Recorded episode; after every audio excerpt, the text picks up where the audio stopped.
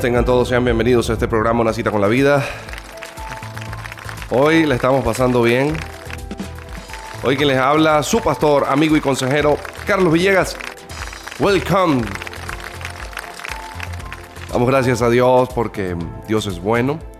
Ya una vez prepare su teléfono al 0412 444 6916. Repito, 0412 444 6916. Código Venezuela más 58 444 6916. Hoy tenemos un tema para ustedes que va a estar contundente, va a estar fuerte, fuerte, fuerte, bello, bello, bello, hermoso, pero también un poco confrontativo, por decirlo de alguna forma. Y quiero que por favor presten atención, agarre ese teléfono suyo y deje de estar mandando cadenas. Y agarre y mande una, una, buena cadena. Dígale a, a 10, a 15 personas. Hey, escucho la cita con la vida. Right now. Dele el dial de la emisora. Dígale, estamos en. Y de una vez. Dígale a la gente que se conecte y que le suban el volumen. Usted que nos está escuchando en los distintos lugares, sube el volumen a la radio porque la cosa se pone. La cosa se pone buena.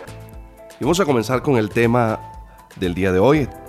Bien, voy a pedirle que por favor se ubiquen en el libro de Hechos, capítulo 4, versículos 9, pero vamos a leer desde el 5 en adelante. Y comenzamos entonces el tema del día de hoy. Aconteció al día siguiente que se reunieron en Jerusalén los gobernantes, los ancianos y los escribas, y el sumo sacerdote Anás y Caifás y Juan, Alejandro, y todos los que eran de la familia de los sumos sacerdotes.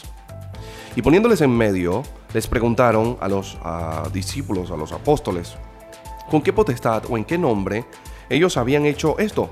Entonces Pedro, lleno del Espíritu Santo, les dijo, gobernantes del pueblo y ancianos de Israel, puesto que hoy se nos interroga acerca del beneficio hecho a un hombre enfermo, de qué manera éste haya sido sanado, sea notorio a todos ustedes y a todo el pueblo de Israel que en el nombre de Jesucristo de Nazaret, a quien ustedes crucificaron y a quien Dios resucitó de los muertos, por él este hombre está en la presencia de ustedes ahora mismo sano.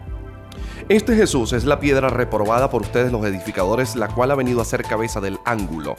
Y en ningún otro hay salvación, porque no hay otro nombre bajo el cielo dado a los hombres en que podamos ser salvos. Entonces, viendo el denuedo de Pedro y de Juan, y sabiendo que eran hombres sin letra y del vulgo, se maravillaban y le reconocían que habían estado con Jesús. Y viendo al hombre que había sido sanado, que estaba en pie con ellos, no podían decir nada en contra. Entonces les ordenaron que saliesen del concilio y conferenciaban entre sí diciendo, ¿qué haremos con estos hombres?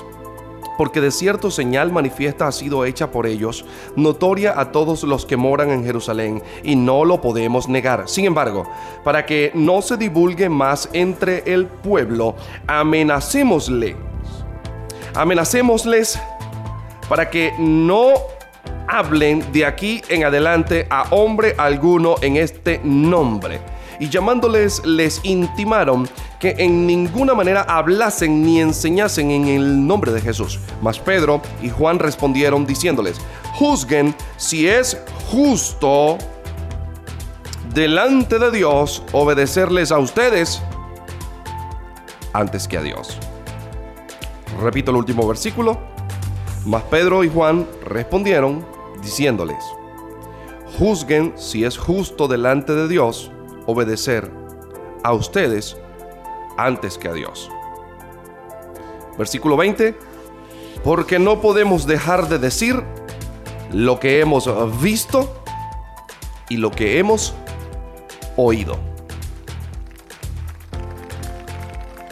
Para ponerlos en contexto de esta predicación, quiero comenzar diciendo que este, esta situación se da justamente, ya Jesucristo había resucitado, ya había pasado cierto tiempo en Jerusalén donde se estaba comenzando a establecer la iglesia de Jesucristo. Y ocurre lo siguiente, lo siguiente es que un día Pedro, Juan van a eso de las 3 de la tarde a orar al templo. Y cuando llegan al templo, en una de las puertas llamada la hermosa, estaba un hombre cojo de nacimiento y le estaba pidiendo dinero a Pedro y a Juan. Pedro y Juan le dice, mira, mira, míranos a los ojos, mírame a los ojos. Le dice Pedro, no tengo plata, no tengo oro, de lo que tengo te doy. Le da la mano y dice, levántate en el nombre de Jesús. El hombre, bueno, imagínense, le enderezaron los tobillos, las piernas y todo. Y hubo ese milagrazo. Ese mismo día se, se entregaron a Jesucristo porque la gente conocía a ese cojo desde hace años. Y se entregaron, en ese momento se entregó una parranda de gente, un montón de gente. De inmediato como empezamos a leer acá, dice que al siguiente día, eso fue rapidito, eh, dice, aconteció al día siguiente que se reunieron los gobernantes, Anás, Caifás, Alejandro, todo ese grupito de religiosos. Y de una vez comenzaron a interpelar a los discípulos, a los apóstoles del Señor, respecto del milagro que habían hecho. El asunto era que el milagro no era tanto el problema. El milagro fue la publicidad que Dios hizo. El problema era el discurso que estaba inmerso en el milagro. Digo, el, problema para ellos. Mira, cuando Dios no quiere que un discurso tenga publicidad, Él no sana en ese discurso. Ni se manifiesta, ni hace maravillas, ni señales. Pero cuando Dios quiere un discurso y publicitarlo, Dios empieza a manifestar sanidades, milagros y una cantidad de cosas para que la gente sepa que quien está hablando es Dios y quien está respaldando es Dios. Esto es tremendo lo que le estoy diciendo. Sí, sí, sí, sí, así de simple. Entonces el problema es que el milagro había sido la publicidad y el discurso estaba cambiando la mentalidad de la gente. Y de inmediato, ese mismo día dice que no, 5 mil varones, una parranda de gente, se convirtió al Señor de un solo golpe, por un solo milagro. Y tú dices, Dios mío, esta gente, llenos del veneno diabólico, agarran a los apóstoles y les preguntan que con qué autoridad y en qué nombre ellos hacen esto. Hoy quiero hablar de las caras de la obediencia. Resulta que la obediencia será obediencia, no importa de quién venga la orden. Preste atención a lo que voy a decir, no importa de quién venga la orden, obediencia es obediencia. Sin embargo, dependiendo de quien venga la orden, será el efecto de esa obediencia. De manera que estos líderes religiosos judaizantes interpelaron, juzgaron, apresaron momentáneamente a los apóstoles y les comenzaron a preguntar por qué ese hombre había sido sano y en qué nombre y por qué. Ellos le hablaron y Pedro, sinceramente, lleno del Espíritu Santo, le dice, mira, si me está preguntando en qué nombre lo hemos hecho, pues lo hemos hecho en el nombre de Jesús, el que ustedes crucificaron, pues si no se acuerdan, hace unos tiempitos atrás. Ustedes se juntaron toditos, hicieron un complot, ¿no se acuerdan de eso? Ustedes lo crucificaron y en ese nombre nosotros hemos hablado sanidad a este hombre y Dios ha extendido su mano y ha sido hecho. Ahora, el asunto acá es que lo increíble es que lo que Pedro y Juan habían hecho no era un delito. Yo lo que quiero explicar, explanar aquí es que sanar a un hombre que está que es cojo de nacimiento no es un delito. Es una bendición.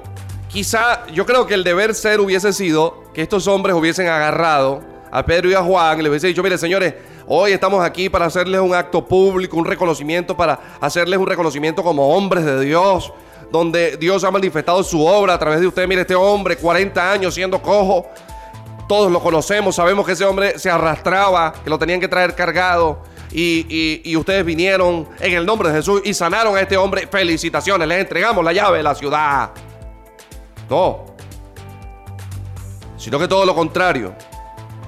¿Cómo es posible que ustedes hagan esta sanidad en nombre de quién? ¿Por qué? Está mal. No lo vemos con buenos ojos. Hay una doble intención. Porque yo quiero decir que inclusive un beneficio es cuestionado según la verdad con la que se mire. Voy a volver a decir lo que acabo de decir. Un beneficio que haga alguien puede ser cuestionado dependiendo del lente de la verdad con la que la persona está mirando ese beneficio. De repente usted tiene un gesto de buena voluntad con alguien y le lleva un cafecito. Y cuando le lleva el cafecito, según la verdad con la persona que la persona o con la verdad que tienen los que están alrededor de la persona a la que usted le está llevando el cafecito dice, "Mira, este que está acá, mira, mira, este es un trepador." Este es lo que está buscando exposición. Mira, este le está pagando la prote a este, como decimos aquí en Venezuela. Mira, le está pagando la prote. Mira, le está adulando. Mira cómo le adula, le trae un café. Esa es la verdad de los que están ahí alrededor. Pero quizás usted trajo ese café no para adular, sino porque le tiene aprecio a la persona. Por eso digo que un beneficio puede ser cuestionado según la verdad con la que se esté mirando el beneficio. Los apóstoles habían hecho una obra milagrosa en la, en la vida de un cojo pero desde la verdad del ángulo de la religiosidad, lo que los apóstoles habían hecho era una sedición, un alboroto, un problema para ellos. Y ustedes se ponen a analizar y los apóstoles tenían una verdad. Ellos hablaron de la verdad en el nombre de Jesús y manifestaron efectivamente esa verdad y Dios confirmó esa verdad sanando a ese hombre. Pero la verdad de los apóstoles no era la verdad de los líderes judaizantes de aquella época. Pero si nosotros analizamos entonces este contexto, cada grupo estaba obedeciendo. Sí, Pedro y Juan estaban obedeciendo a Dios al hacer esta obra. Y Anás, Caifás, Alejandro y todo ese grupito envenenado también estaba obedeciendo a lo que ellos creían llamar Dios. Desde el ángulo, desde un ángulo interno, cada uno de esos dos grupos tenía la razón en su corazón. Y en función a esa razón que tenían en sus corazones, estaban obedeciendo o cumpliendo el ordenamiento. Es en ese momento donde los apóstoles son amenazados. Para seguir a este, este siguiente punto, para ir a este, seguir a este siguiente, ¿qué me pasó a mí? Para ir a este punto, yo quiero, antes de ir a este punto, yo quiero hacer un pequeño paréntesis acá. Cuando Juan el Bautista se presenta bautizando a las personas, para arrepentimiento, diciéndoles que el reino de los cielos se había acercado. Él les dice a las personas, sobre todo a los fariseos que estaban allí cerca, les dijo, cuando los fariseos empezaron a arrepentirse, Él les dice, generación de víboras. Mira cómo les llama, escucha bien. Generación de, de víboras. ¿Quién los enseñó a huir de la ira venidera? Vea cómo les llama, generación de víboras. No dijo víboras, no dijo vivarachos, no dijo serpientes, dijo generación de víboras. Lo que usted tiene que saber es que cuando usted le coloca, le antepone la palabra generación, usted está diciendo que las víboras presentes no nacieron por obra y gracia, sino que son descendencia de los padres que también han sido unas víboras. Y esos padres a su vez vienen de los padres de ellos, que también son víboras. Y esos a su vez vienen de otros que también fueron víboras. ¿Y por qué el apóstol le llama víbora? Porque una víbora es, uno, silenciosa. Dos, traicionera. Tres, tiene veneno en la boca. Cuatro, nunca sabes con qué te va a salir. Y cuando Juan, el bautista, les dice generación de víboras, aquí hay algo, un paréntesis que hay que abrir. Y es que este grupo judaizante que estaba allí pertenecía a la misma generación de víboras que había estado con Juan el Bautista y que habían estado con Jesús. Y yo quiero hoy enseñarles a toda la audiencia cómo un líder puede hacer de los que están liderados por él una generación de víboras. Ay. Estás escuchando una cita con la vida. Recuerda comunicarte con nosotros a través de la mensajería de texto al 0412-444-6916. Hoy es un día para reír, prepárate un guayoyo ven acá. Una cita con la vida va a empezar. Relájate un poquito Hoy Dios te quiere hablar. Una cita con la vida es especial. Una cita con la vida con tu pastor, consejero y amigo Carlos Villegas. Para diezmos, ofrendas o donativos, contáctanos al 0412-444-6916. Continuamos con mucho más de tu programa Una cita con la vida con el pastor Carlos Villegas. Yo acabo de decir que los hermanos de la iglesia donde se usan velos tienen que ser respetados. Y acabo de decir que las iglesias donde no, los hermanos de la iglesia donde no se usa velos tienen que ser respetados. Si yo fuese una víbora, yo hubiese comenzado a hacer una matriz de opinión negativa contra uno de los dos bandos. Usted dirá, pero ¿por qué, pastor víbora? Por el veneno en la boca. Por la inoculación de veneno en el mensaje. Yo quiero hacer un llamado a todos los pastores, líderes, a toda la gente que me está escuchando. No siga el ejemplo de pastores, apóstoles o personas o líderes o hermanos que agarran el Face, que agarran el Instagram, que agarran las redes sociales, montan fotos de hombres de Dios y hacen críticas públicamente, falsos apóstoles, ladrones, falsos pastores, trasquiladores. No, porque les voy a explicar por qué. Porque esa persona que está montando esa publicación, que está haciendo ese comentario públicamente, no se está dando cuenta de que él está dejando de ser un hijo de Dios para convertirse en una víbora. Por el veneno que está lanzando. Y el problema es que, querido amigo que me estás escuchando, es que cuando emites un comentario desde ese tipo, desde una red social, todos los que te admiran van a ser envenenados por el veneno que ha salido de tu boca. Y ellos, a su vez, convertirán en una generación de víboras como tú estás siendo una víbora de veneno para la gente en este tiempo. ¿Quién nos llamó a nosotros a, criticar a Guillermo Maldonado, a Cash Luna, a nuestro hermano argentino, ¿cómo se llama? Dante Hebel. ¿Quién nos llamó a criticar el ministerio de Claudio Freyson o de John MacArthur o de nuestro hermano amado Guillermo Alducin? ¿Quién te llamó a criticar el ministerio de otro? ¿No te das cuenta que si criticas el ministerio de otro, tú vienes a formar parte de la misma generación de víboras cuyo discurso está lleno de veneno y que hace que aquellos que te admiran y te sigan sean hijos tuyos espirituales. Y por lo tanto, si el papá tiene veneno en la boca, los hijos tienen veneno en la boca. Y todo lo que lanza veneno por la boca no sabe de qué espíritu es. Y el no saber de qué espíritu es, pertenece a una generación que es una generación de víboras. Yo quiero que usted entienda que el daño que hizo Caifás, que el daño que hizo Anás, no fue físico, fue verbal. Su daño fue verbal, fue en el discurso, fue en el oculto, fue en la reunión, fue en la crítica. Hay que detener la generación de víboras. Dios está levantando. Dios está levantando en este tiempo una generación, una generación que no tiene veneno en la boca. Dios está sacando el veneno de la boca de los que eran generación de víboras.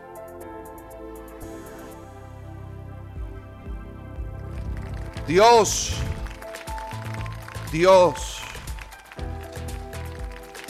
es el que está reformando la iglesia. Esta situación que ha venido sobre el mundo es porque Dios le está quebrando los huevitos a las serpientes antes de que nazcan. Las serpientes han puesto su nido de huevos.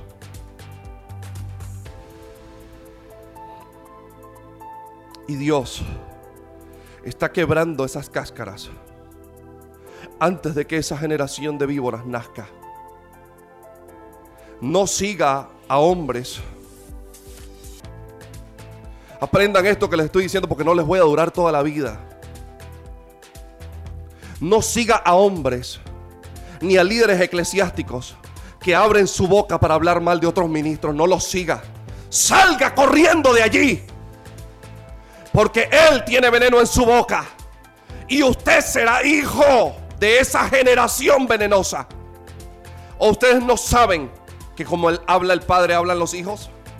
¿O ustedes no han oído que como está la cabeza está el cuerpo? ¿O ustedes no han escuchado que la lengua es un miembro pequeño que enciende un grande bosque? Oh, si le pudiéramos poner cadenas y grillos a esa lengua. Oh, qué mundo tendríamos tan hermoso. Deje el veneno, por favor. Estos hombres que interpelaban, que acosaban a los apóstoles, venían de la misma generación de víboras. En estos días pude ver a un pastor en Facebook, en Facebook, haciendo un comentario públicamente acerca de unos hombres de Dios. Pude ver que en su página habían 140 y pico mil de seguidores. Y yo decía, este hombre es tan indocto en su corazón. Puede saber mucho, pero él no entiende un principio, que es que el cuerpo no se le tira al propio cuerpo y que aún los miembros que tú no quisieras tener en el cuerpo no te toca a ti pesar si ellos pertenecen al cuerpo o no pertenecen al cuerpo. Ningún hombre puede decir que un ministro o aquel ministro pertenece o no pertenece al cuerpo. Quien es el único que tiene la sola potestad de sumar o quitar del cuerpo no es un presbiterio, es el Señor Jesucristo en persona. Yo decía, este hombre es tan indocto que no sabe qué ha hecho, que los que le siguen han sido inoculados con el veneno que él acaba de botar.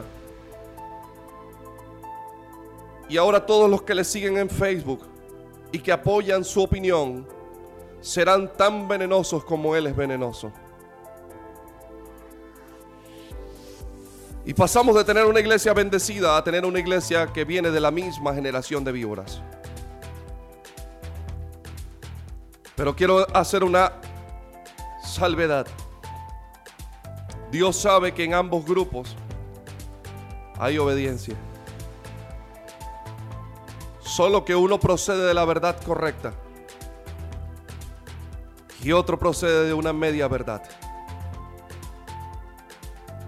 Estoy seguro que esa generación de víboras también creía en su corazón estar obedeciendo a Dios.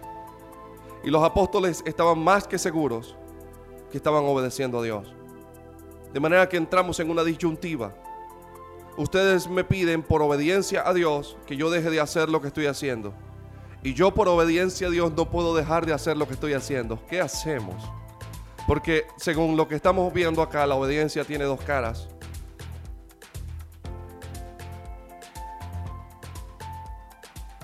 Entonces es allí cuando le amenazan y les dicen, ustedes no van a volver a hablar en este nombre, los estamos amenazando. Aquí en privado, dice que los llevaron y les intimaron. ¿Saben qué quiere decir intimar? Se los llevaron en privado.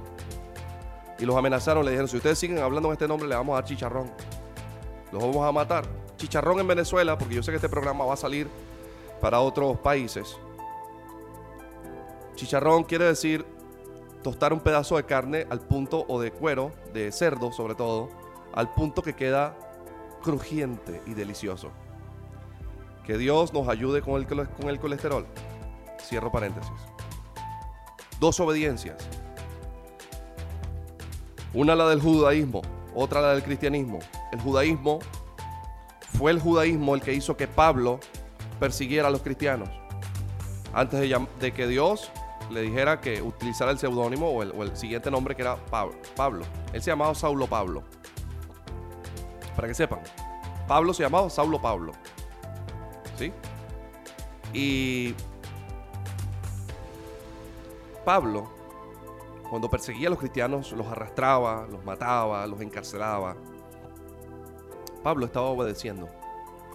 A Carlos, a, Carlos, a Pablo le fue expedida, le fue dada una carta diciéndole que él tenía la autoridad para perseguir a los cristianos en donde fueran las regiones de lo que correspondía a Israel.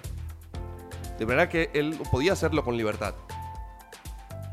No solamente eso, sino que era el instrumento perfecto, porque Pablo era romano por nacimiento. Explico esto. Pablo nace en una de las regiones que estaba poblada por algunos judíos y también por griegos. Y en esas regiones, antes de que Roma subiera al poder, cuando estaban las luchas entre Roma y Grecia, esa, población donde nace, donde, que es Tarso, donde nace Pablo, esa población, los hombres de esa población se unieron a la guerra a favor de Roma.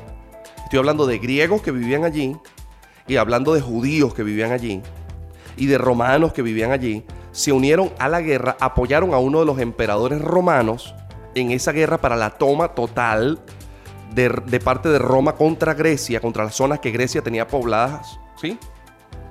Y después de que Roma posesiona todo, ese emperador lanza un edicto que dice que todas las personas nacidas en Tarso, no importa de la descendencia que vinieran, ellos por nacimiento eran romanos. Para que usted pueda aquí hoy entender por qué Pablo era romano y por qué Pablo era judío. Entonces Pablo era de familia judía, pero nacido en Tarso y por ende automáticamente Pablo era romano de nacimiento porque eso fue un edicto romano de un emperador. Por la ayuda que esa región prestó en el momento de la toma de posesión de Roma ante Grecia. ¿Se entiende lo que estoy diciendo? Pablo era el instrumento excelente y sin equanón. Usted dirá, ¿pero por qué? Porque era judío y tenía la autoridad sobre los judíos y era romano. Cualquier cosa que Roma le interpelara, que Roma lo llamara capítulo, Pablo venía y decía que yo también soy romano. Entonces, ninguno de los dos gobiernos de turno le podían hacer nada, porque por ambos tenía carta abierta el hombre. Es uno de mis análisis teológicos. ¿Y a su nombre? Déjelo que se mueva.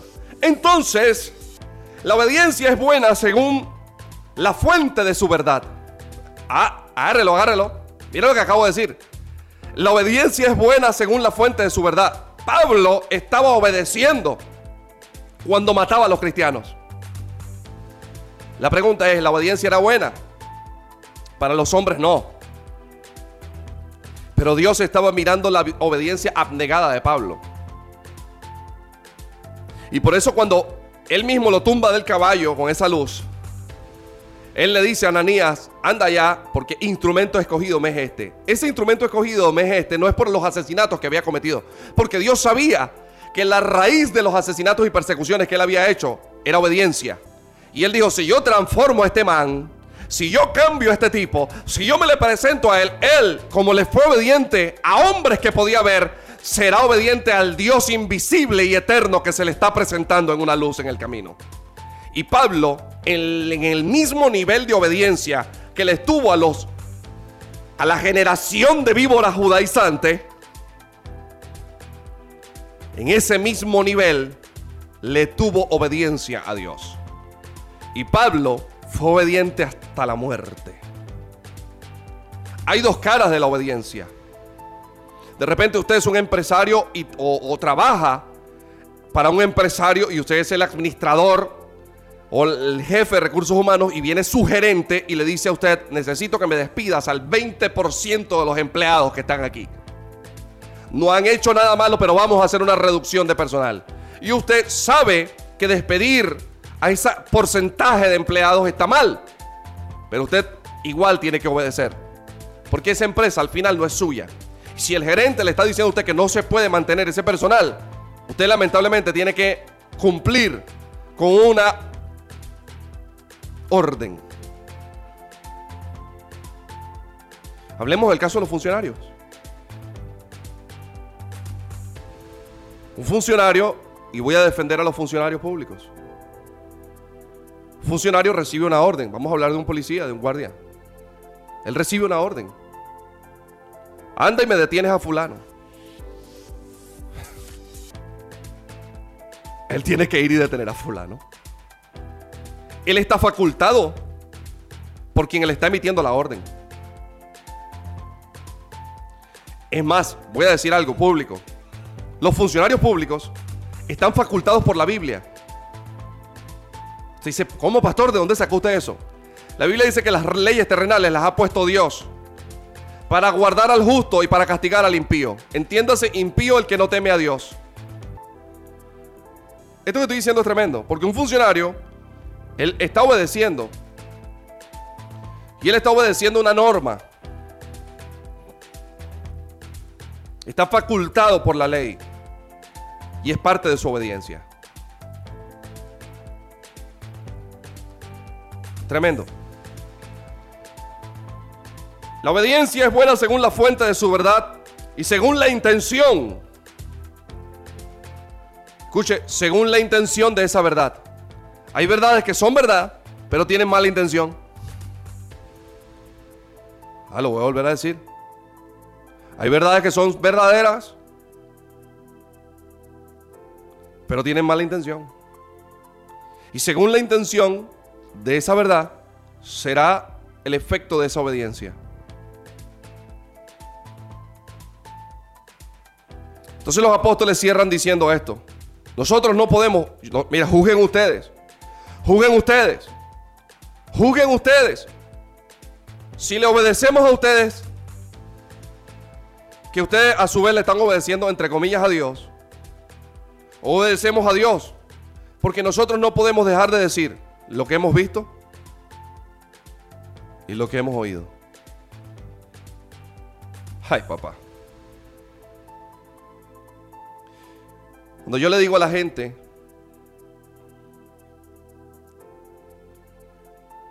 que no se callen sus testimonios de lo que Dios ha hecho. Les estoy diciendo a las personas, de manera simple, que si usted se calla lo que ha visto y ha oído, ¿a quién está obedeciendo? En el versículo 29, y estoy finalizando, los ancianos los apóstoles se reúnen y hacen una oración. Y comienzan a decir, Señor, mira las amenazas que nos están haciendo. Versículo 29 dice, y ahora Señor, mira sus amenazas. Mira las amenazas que nos hacen para que no hablemos en tu nombre. Y ahora concede a tus siervos que con todo de nuevo hablen tu palabra. Mira, esto es una belleza concede a tus siervos que con todo de nuevo hablen tu palabra. Mientras, estamos nosotros hablando, mientras, versículo 30, extiende tu mano para que se hagan señales, sanidades y prodigios. Concédenos hablar con denuedo. Mientras extiendes tu mano para que se hagan sanidades, señales y prodigios. ¿Sabe qué es lo que entiendo de esto? Lo voy a volver a decir. Dios no apoya todo tipo de discurso.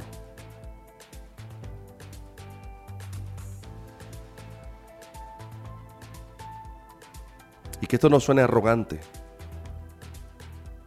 Porque usted puede decir de mí de pronto algo, pero cuando usted me conoce en persona sabe, va a ver quién soy yo. Esto lo digo desde la humildad. Desde la sencillez lo digo. No me creo cosa superior a nadie. Ni creo que tengo más alto rango o potestad o poder sobre la gente. Pero entiendo que Dios ha puesto un discurso. Y por eso he venido diciéndoles a las personas que yo soy el burro. Y he venido diciéndole a la gente que yo soy el burro por una simple y llana razón.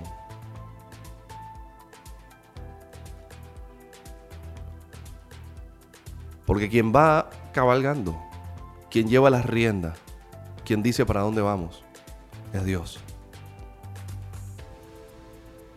Porque no lo hacemos a la manera de Carlos Villegas, lo hacemos a la manera de Dios.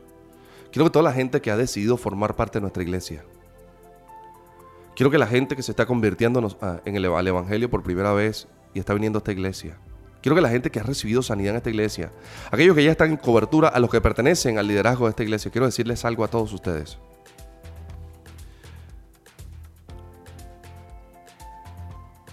Ustedes no son una generación de víboras. Ninguno de los que está en mi cobertura puede hablar mal de ningún ministerio. Yo no tengo hijos culebras.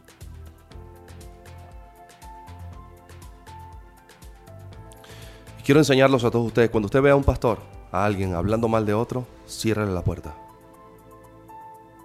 Yo sé que lo que estoy diciendo tiene ciertas responsabilidades, pero así también estos aprenderán a quitar el veneno de sus propias bocas. No quiero que la gente que forma parte de esta iglesia comience a decir que esta es la mejor iglesia del mundo. Que los que están fuera de BPI están en desventaja. Que los que están fuera de BPI no tienen lo que nosotros tenemos. Que para que tú tengas la bendición tienes que estar aquí. Porque eso nos va a dar un comportamiento de secta. Y nosotros no somos una secta. No es BPI. Es la presencia de Dios lo que hace que un lugar sea el mejor lugar del mundo.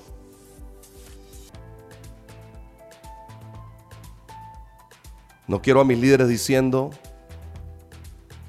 esta es la mejor iglesia del mundo. Quiero a mis líderes diciendo, en ese lugar se ha establecido la Shekinah de Dios, se ha establecido el poder de Dios, se ha establecido la presencia de Dios. En ese lugar y quiero que mis líderes y mis hijos, cuando vayan a un lugar donde también está la presencia de Dios, respeten la presencia de Dios en ese lugar. A mis líderes, a mis hijos espirituales, va esto. Al que yo agarre hablando mal de otro ministerio, de otros líderes, en Facebook, en Instagram, públicamente, en WhatsApp, al que yo lo agarre en la jugada, ya sabe cuál va a ser su destino conmigo. Porque yo no estoy creando una generación de víboras. Yo estoy creando y dejándole a papá una plataforma de una generación de hombres y mujeres llenos de la gloria, de la presencia, de la unción, del conocimiento, de la responsabilidad, del deber, de la identidad y del final destino de este mundo y de la implicación de la iglesia en el plan profético.